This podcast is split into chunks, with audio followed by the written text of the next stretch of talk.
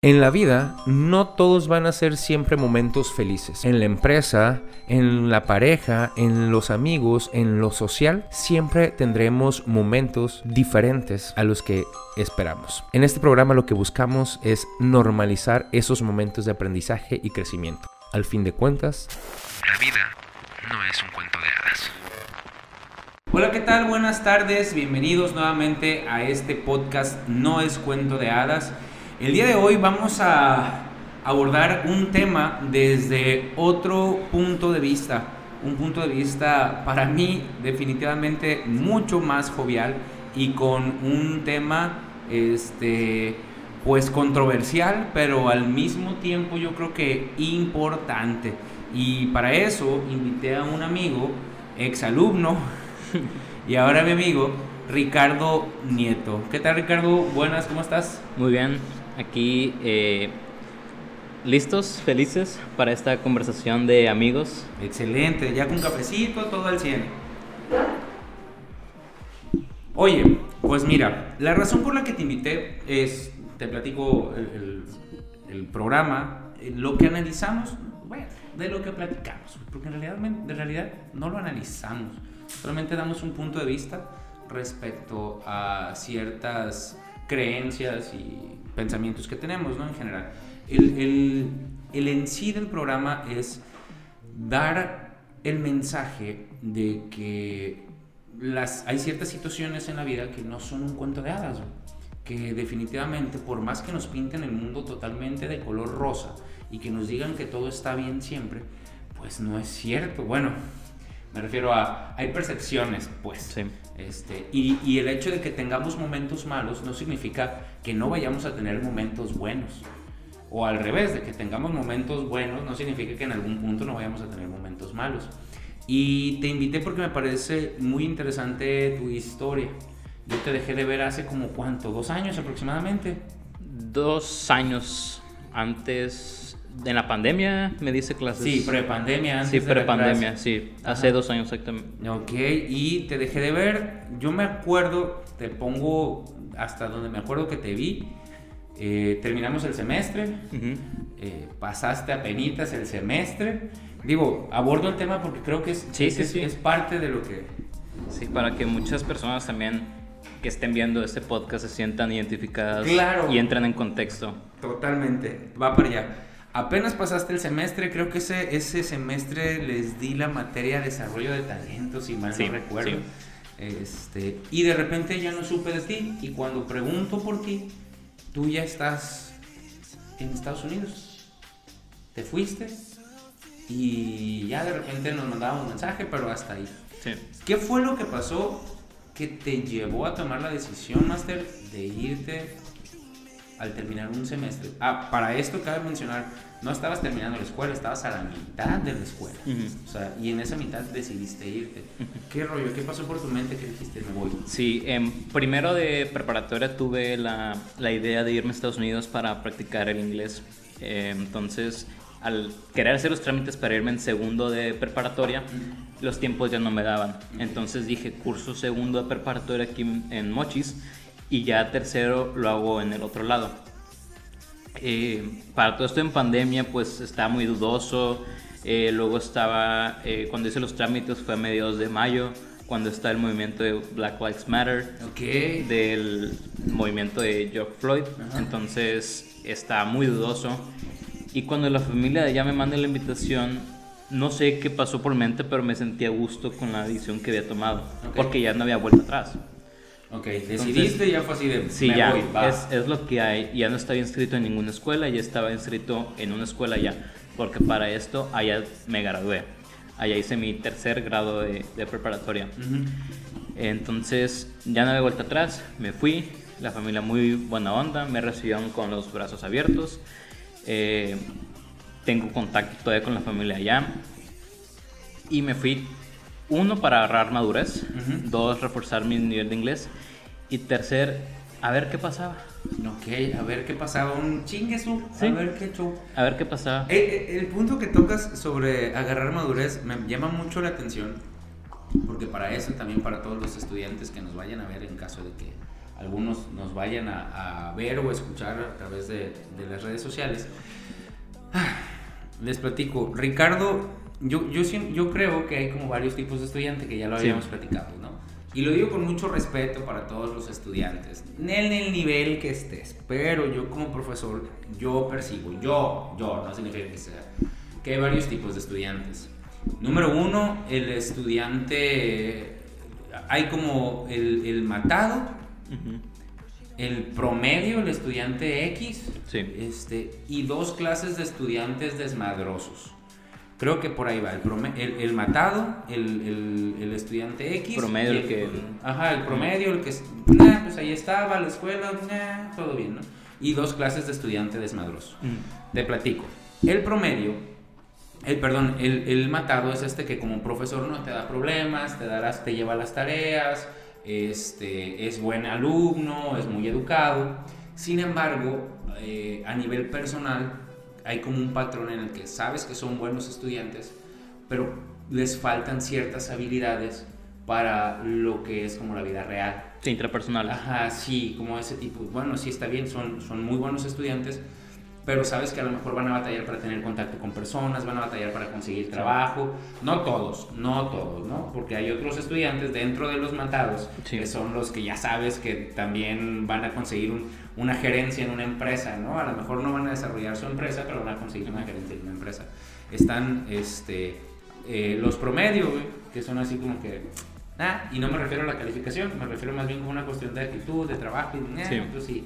Y están los dos desmadrosos que para allá quería llegar, güey. Todo esto para poner en contexto y para allá llegar. El desmadroso que sabes que va a valer madre en la vida, porque es desmadroso y no le importa nada, güey. Y va a valer madre en la vida. Y aquí está Ricardo en el otro.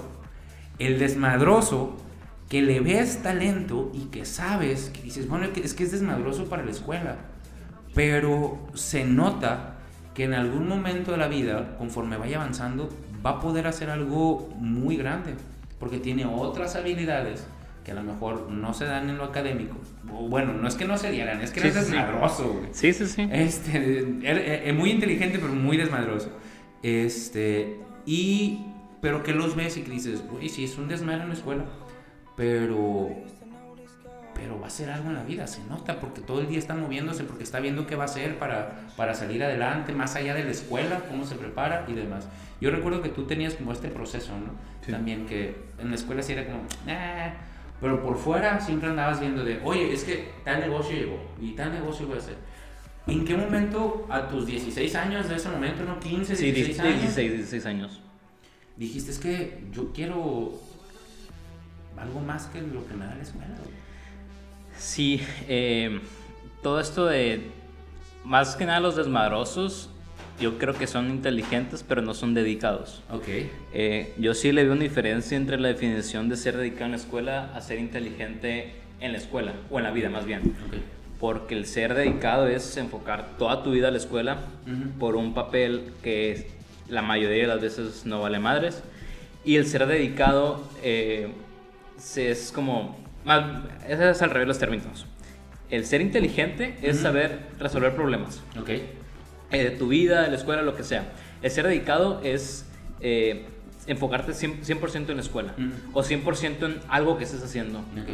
Eh, yo me veo más del lado de ser inteligente, ser dedicado, Ok. Ok, ok, ok. que es algo que siento que es un fuerte, una habilidad que vaya que tengo. Eh, y pues todo esto me llevó a, a estar donde estoy ahorita.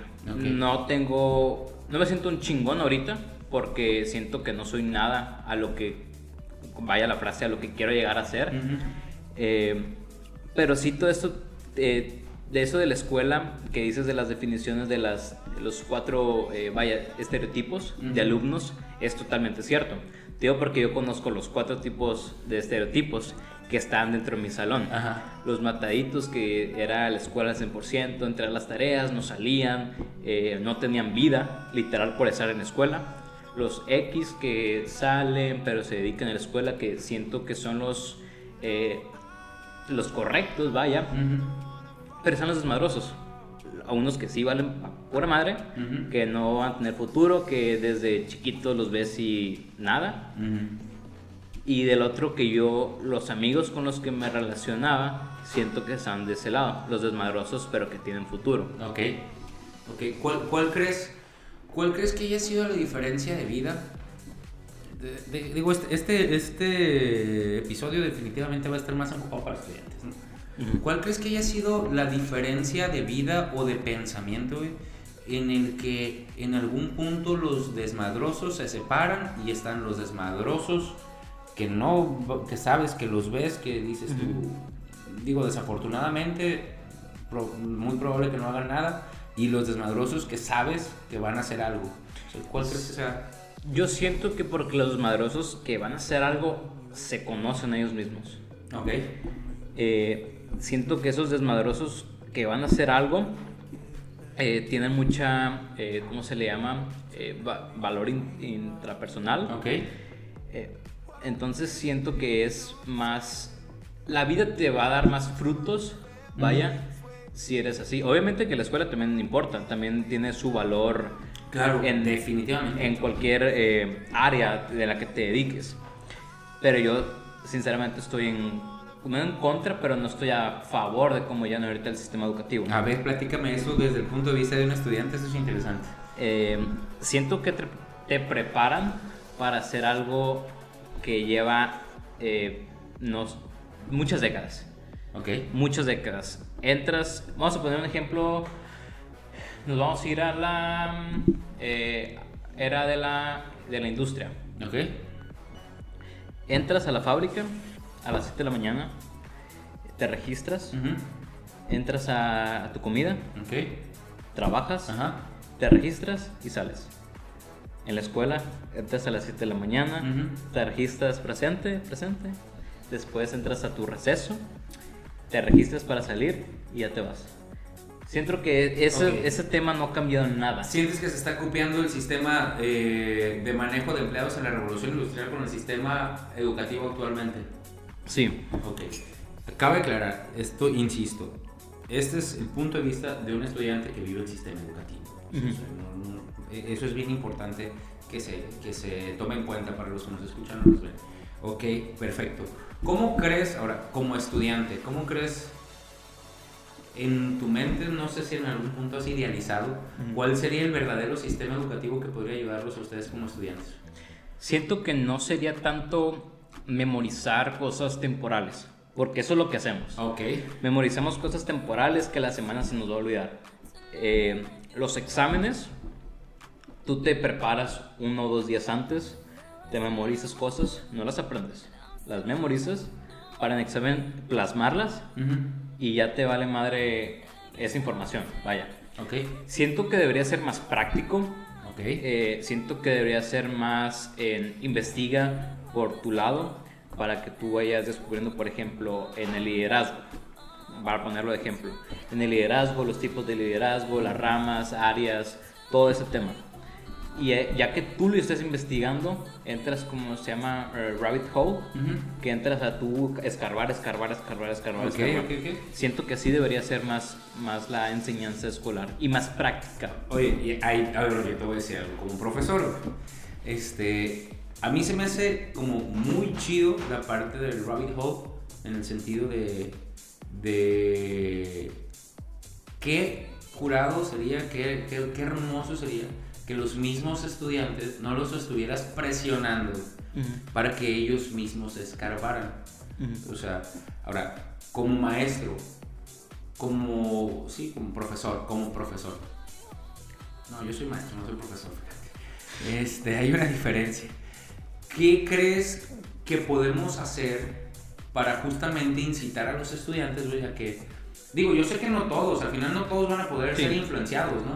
Pero sí llegar a una mayoría en el que decir, eh, güey, es que tú tienes que enfocarte, al final de cuentas, no es mi vida, yo vengo, te ayudo, te enfoco, pero tú escarba, o sea. Sí, siento que eso es culpa del alumno. Ajá, Es tú tienes que dar lo que tengas que dar. ajá. Eh, si, es, si es hacerlo más práctico, yo creo que sería mejor. Pues, por ejemplo, si tú me dices que aprendí en la clase de, de liderazgo que fue hace tres años, ¿Con, con qué maestro? No me digas, no me digas, no me digas. Ok. Ajá, Ok, no. eh, no, porque Eh, bueno, vamos a ir La, la que yo te di. Sí, sí, Ok, la ok. que yo te di. Eh, es que tuvo dos maestros de liderazgo. Uno, Sí, un sí. semestre fui yo y otro fue otro no, buen amigo contigo, conmigo. contigo, sí. Eh, lo que me acuerdo era el trenecito que tú ibas dirigiendo a los, a los alumnos. Ajá. Y sabes por qué acuerdo? Porque es más práctico. Tú lo pones a prueba, no es tan teórico. Entonces sí siento que las, la escuela en sí debería ser más práctica. Hay materias, claro, como matemáticas que no puede ser tan práctica, pero sí las demás deberían de ser más, más prácticas. Ok, o sea, sientes que al alumno hay, hay como una doble responsabilidad en esta parte del sistema educativo. Sí, Tanto claro. del alumno, Sí, que, sí, no sí. Se, que, no, que no se enfoca, güey, o que no sabe que, es su futuro o no lo ha hecho consciente, y del maestro, en donde el método didáctico es más teórico que práctico. Sí, Ok. totalmente. Sí, yo me acuerdo hace tres años, dos años, que sí decía, ah, la escuela no vale madre, pero ya estando de este lado, Ajá. dices, la neta, le hubiera hecho más ganas. Ok. Pero le hubiera hecho más ganas de mi forma. A- ¿sabes? a tu manera. A mi manera, sí. Ok, perfecto. Oye, ahora, platicabas hace un momento que viviste la parte de los dos sistemas educativos, este, bueno, de dos de muchos sistemas educativos, que son el mexicano Y el estadounidense. estadounidense. ¿Cuáles son las diferencias que ves entre ambos sistemas educativos?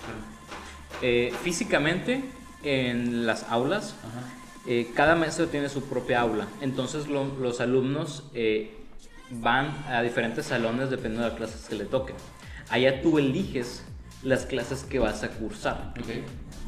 Eh, en cada salón hay de diferentes edades. Eso también me gusta porque compartes con personas que más saben y que menos saben y de tu edad. Entonces eso se me hace también muy padre.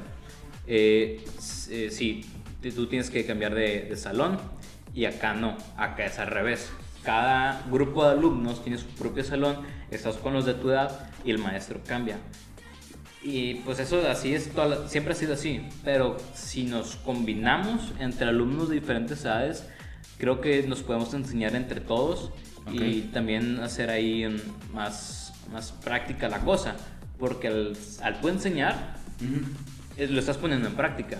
Ok, perfecto, perfecto. O sea, ¿crees que si en el sistema educativo mexicano, en lugar de que el que se cambiara, digo, no es tan simple así, sino Sí, no, no, no es nada la, simple. La, la- la combinación de, de edades y obviamente por esto mentalidades, ¿crees Sí, que sí, ayuda claro, mucho claro, totalmente. parte de- Sí. Ok, perfecto. ¿Qué otra diferencia encontraste aparte de, de, de eso? allá em, te enfocan mucho a cuando no te preparan tanto educativamente, te preparan más profesionalmente. Ok, Eso también me gustó. Yo iba a, una, a un edificio aparte, estaba de 8 a 11 de la mañana en Cybersecurity. Entonces ahí ponías más en práctica lo que tú quieras hacer en tu futuro. ¿vamos a poner subtítulos o no? Acá para decir es ciberseguridad. ¿no? seguridad informática. Seguridad informática. Seguridad informática. Eh, entonces, allá ponía en práctica lo que yo quería hacer y eso también me gustaba mucho. Ok, perfecto. O sea, en, en ese sentido, digo, no, no, no buscamos tampoco comparar los sistemas educativos, ¿no? Simplemente es como un Sí, son solamente, sí, son, son, son de lo dos, educa- dos sistemas de educación diferentes. diferentes. Eh, pues en el que tengas que estar, eh, tú puedes destacar siempre. Ah, ese es un muy buen punto. A ver, ¿cómo? Uy, ese es muy bueno. No importa en el sistema educativo en el que Sí. estés. Ahora, no es como que no importa, obviamente, si, Ah, si claro, sí, sí. la escuela y el sistema, el, el sistema son importantes. Eh, sin embargo, también el ímpetu y la actitud que tomes ante ese sistema, pues también te ayuda a, a destacar, perdón. ¿no? Sí, sí, siento que el destacar no es por culpa de la escuela ni por los maestros, es por culpa del alumno. Ok. O sea, el alumno es el que destaca, porque los maestros ni la escuela lo hacen. Muchas veces los maestros y la escuela se dan mérito de los alumnos, Ajá. Sí. pero, pero que destaca es el alumno y no creo que sea por culpa de la escuela, Ajá. es por culpa del mismo.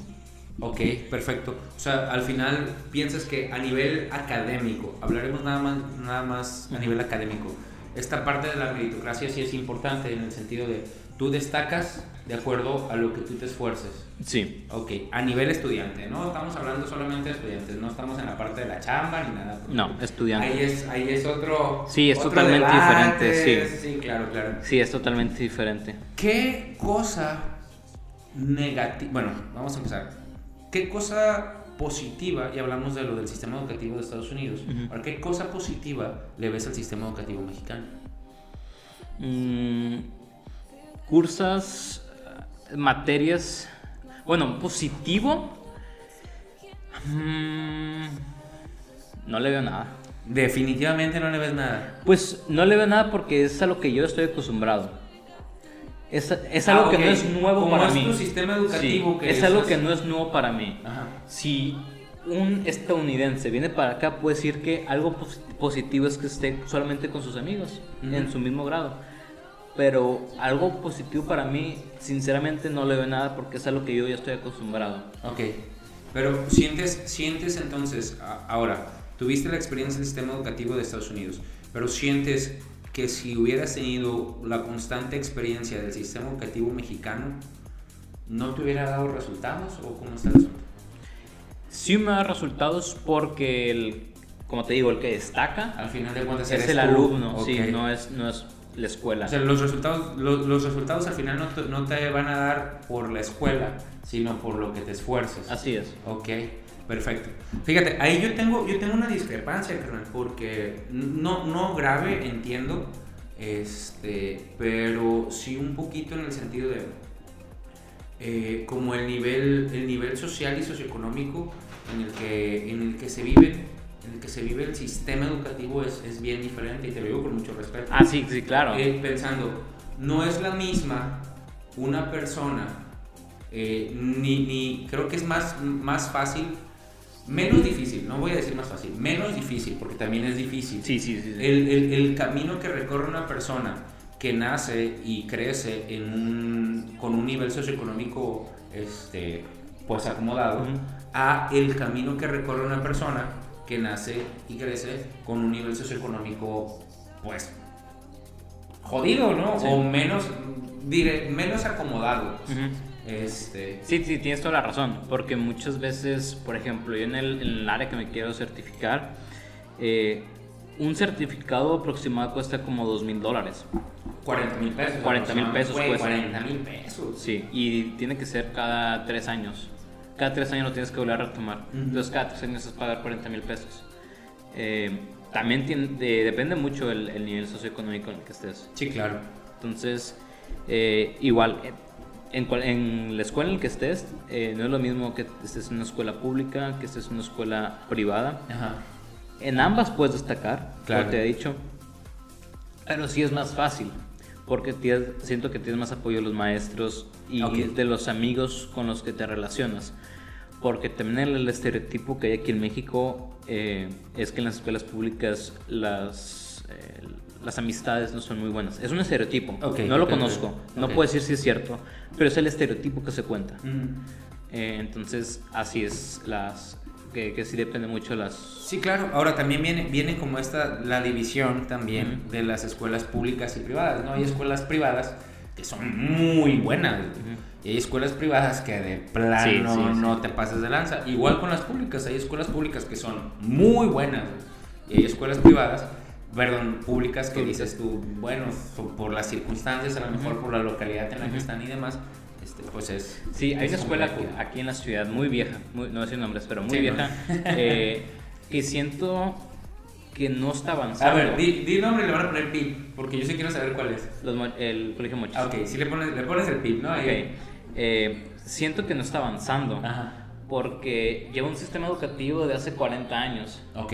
Entonces, por ejemplo, eh, me ha tocado amigos que llevan la clase de programación, que se me hace espléndida que lleven esa carrera. Totalmente. Pero programación como carrera, bueno, como clase base. Ahora, esto en preparatoria. Sí, Ok. sí. Te, te crea mucha lógica. Sí, claro. Eh, el problema es que han lenguajes de programación Ajá. eh, muy viejos. Ok. Eh, igual, las materias en sí presenciales son con un sistema educativo muy viejo. Ok. No implementan tanto la tecnología, que es a donde vamos. Ujú. Al final de cuentas, las clases van a terminar siendo en línea. Ay, loco, eso me dolió, pero es, es altamente probable, Sí. güey. O sea, es altamente probable. Sí. Eh, te, te platico, ah, ese es un muy buen punto. Me dolió como maestro, sobre todo por la clase de materias que yo doy, que al final de cuentas me va a tocar nada más que adaptarme, güey. Sí, Es lo que voy a tener que hacer, güey. Pero es cierto, por ejemplo, ahora, te lo digo como, eso como maestro, pero como persona en preparación, pues definitivamente, güey, porque ahora que estoy reestudiando ciertas cosas diferentes a mi carrera, que, me- que me están ayudando a, Sí. a, pues, a cumplir mis objetivos, todo está en, en internet. Y todos los cursos que, que he tomado, Sí, los tomo por internet. exactamente. Los, muchos alumnos y maestros dicen que la, la escuela en línea es difícil porque fue de estar presencial estar en línea de, De- chingazo. sí, sí, sí. Pero a mí, por ejemplo, yo prefiero más en línea. Ok. Siento que aprendo más. Y también siento que está erróneo la idea de estar en línea por, por Zooms. Ok. Por, por clases en directo. Bien, ese es un buen punto. Siento que deberían de ser más grabadas. Ajá. Entonces, por ejemplo, el maestro graba su clase, eh, no sé, con webcam, grabando la pantalla de la, de la computadora, la sube y tú haces lo que obviamente te diga el maestro. Pero dejarlo ahí guardado y que el alumno tenga la iniciativa de abrir el video o no abrirlo. Ahí también crearía más madurez y responsabilidad en el alumno. Ajá, totalmente. Entonces, sí siento que igualmente el estar en línea está bien, pero está errónea la manera de El hacerlo. que está. Sí. Fíjate que ah, ese es muy buen punto porque ah, yo, yo soy de ese tipo de maestros, de los que graban, Sí. este, pero me, me ha costado incluso a mí que soy, que soy informático, que no estoy tan viejo, que la tecnología me gusta un chorro. O sea, me imagino como a los maestros más grandes este, les ha costado más trabajo todavía. güey. Sí, sí, sí. Este, pero bueno, ya esa es responsabilidad, como tú dices, del maestro. Fíjate, algo que hablas del, del sistema educativo y, y- y creo que de lo social dentro del sistema educativo, hay dos cosas. Lo que yo también soy partidario de las clases en línea. Sin embargo, creo que la convivencia social, el hecho de que sea totalmente en línea, va a quitar la parte social de los alumnos. Ujú. Que en la prepa es la fiesta, el irte con tus compas. Sí, ahora, ahorita estamos en línea por la pandemia. Sí. Después va a ser en línea porque tú vas a estar con una escuela de China. O tú vas Ah, a estar. sí, sí. O sea, todo. Les, Es- eso es sistema educativo, siento que va a terminar siendo globalizado. Que es a donde vamos. Por eso digo que va a ser en línea, no tanto porque va a ser una escuela local que te va a estar dando clases en línea. ¿Y tú como alumno cómo te sientes al respecto? En que sean las clases en línea o que Sí, sea. en que sea todo en línea. Por mí está el chingazo. Ok. Eh, eh, para mí es más cómodo y yo puedo eh, darme mis tiempos para lo que te digo al principio de meterte en tu rabbit hole. Entonces, si fuera en clase presencial, no puedes ni sacar el teléfono en clase. Obviamente porque te distraes, pero siento que no puedes investigar por tu propia cuenta. Ok. También eso Impacta. difiero. Ajá. Perfecto, hecho. Este, ya que estamos casi por, por terminar, me agrada mucho la, la plática. Se me hace que tienes, se me hace que tienes muy bien identificadas cuáles son tus metas, tus objetivos y sobre todo eh, has sabido diferenciar, experimentar, vivir y pensar el sistema educativo en general, este, como estudiante. O sea, cabe, insisto que diga esto porque no faltará alguien que nos ponga así que estudió el sistema educativo y que sea un profesional y que diga, Sí, no, son puras experiencias que he vivido. Son que- experiencias como estudiante Sí, sí.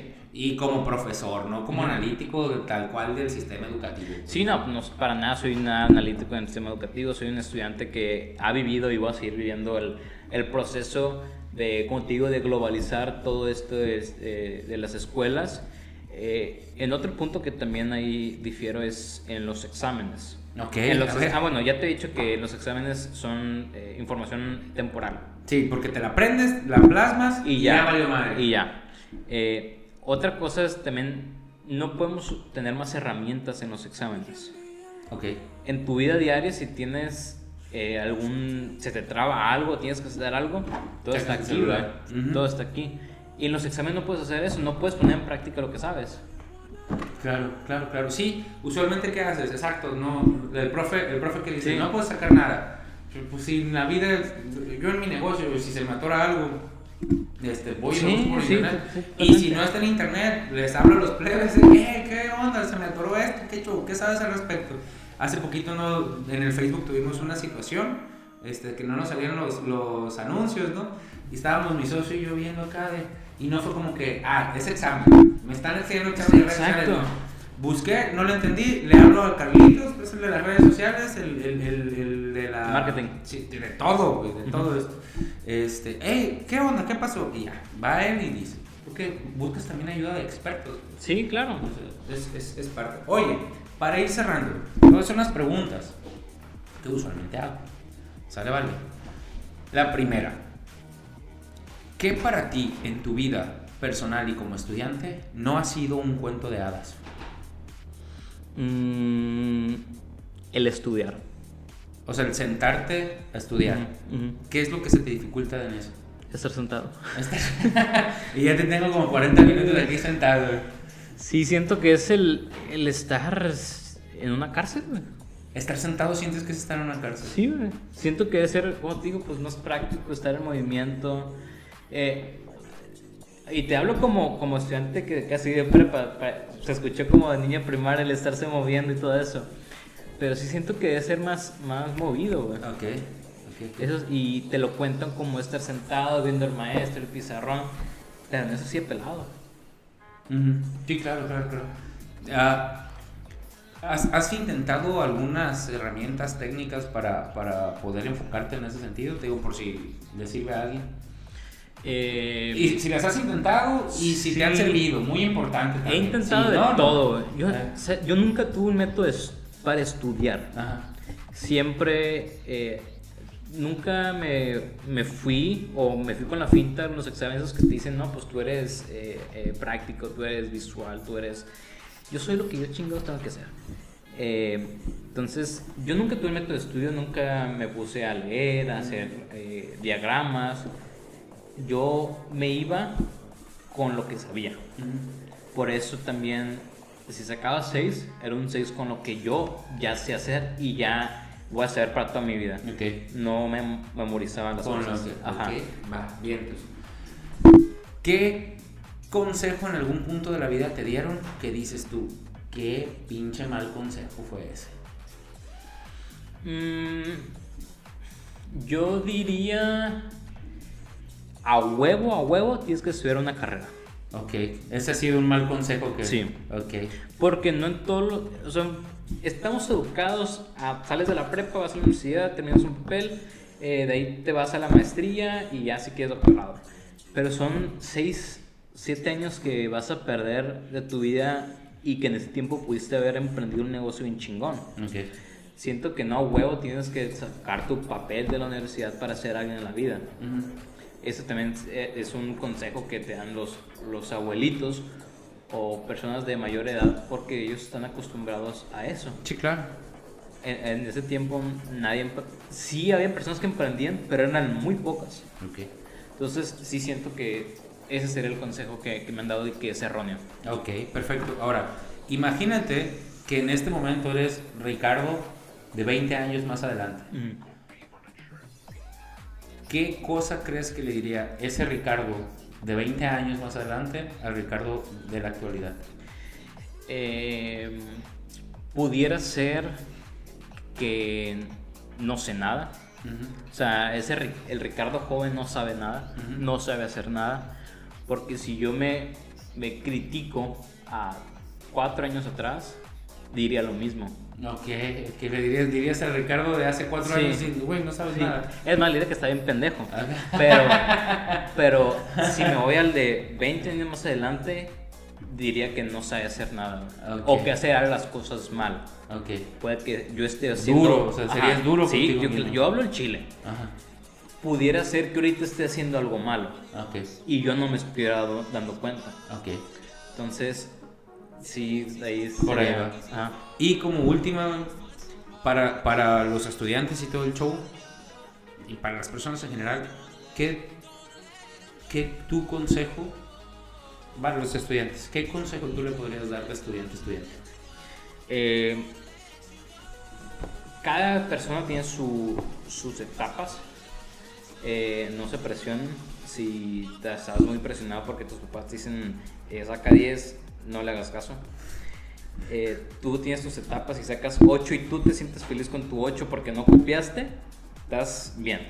Entonces, mucha gente saca 10 y dice, ah, saqué 10. Saqué 10. Pero no sacaste 10 tú, güey. Todo te lo pasaron. Ajá. Entonces, eso. No tiene caso. Sí, o sea, no, no, es, no es tu calificación. Que también eso está mal. No le veo correcto calificar a alguien por un número. Ok, ok, ok. Ahí, ahí yo tendría la pregunta, no la vamos a contestar ahorita, de... Sí.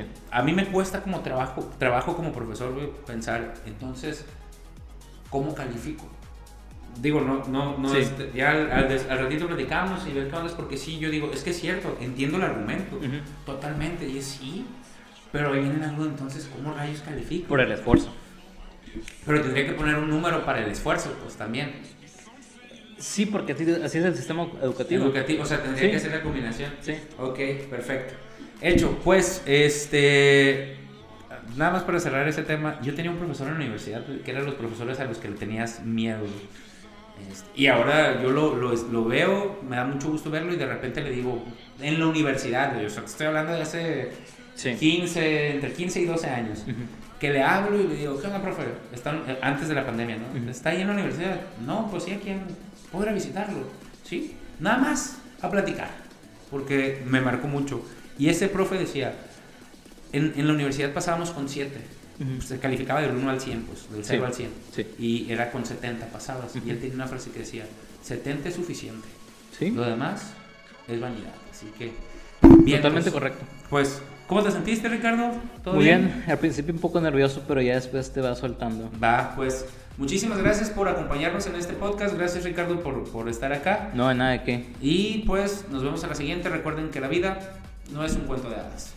Muchísimas gracias a todos por escuchar este podcast. Síganos en redes sociales. No es cuento de hadas. Spotify, eh, Instagram, YouTube, Facebook, TikTok. Y por favor ayúdenos a llegar a más personas. Compartan. Y bueno, nos vemos en la siguiente. Ánimo.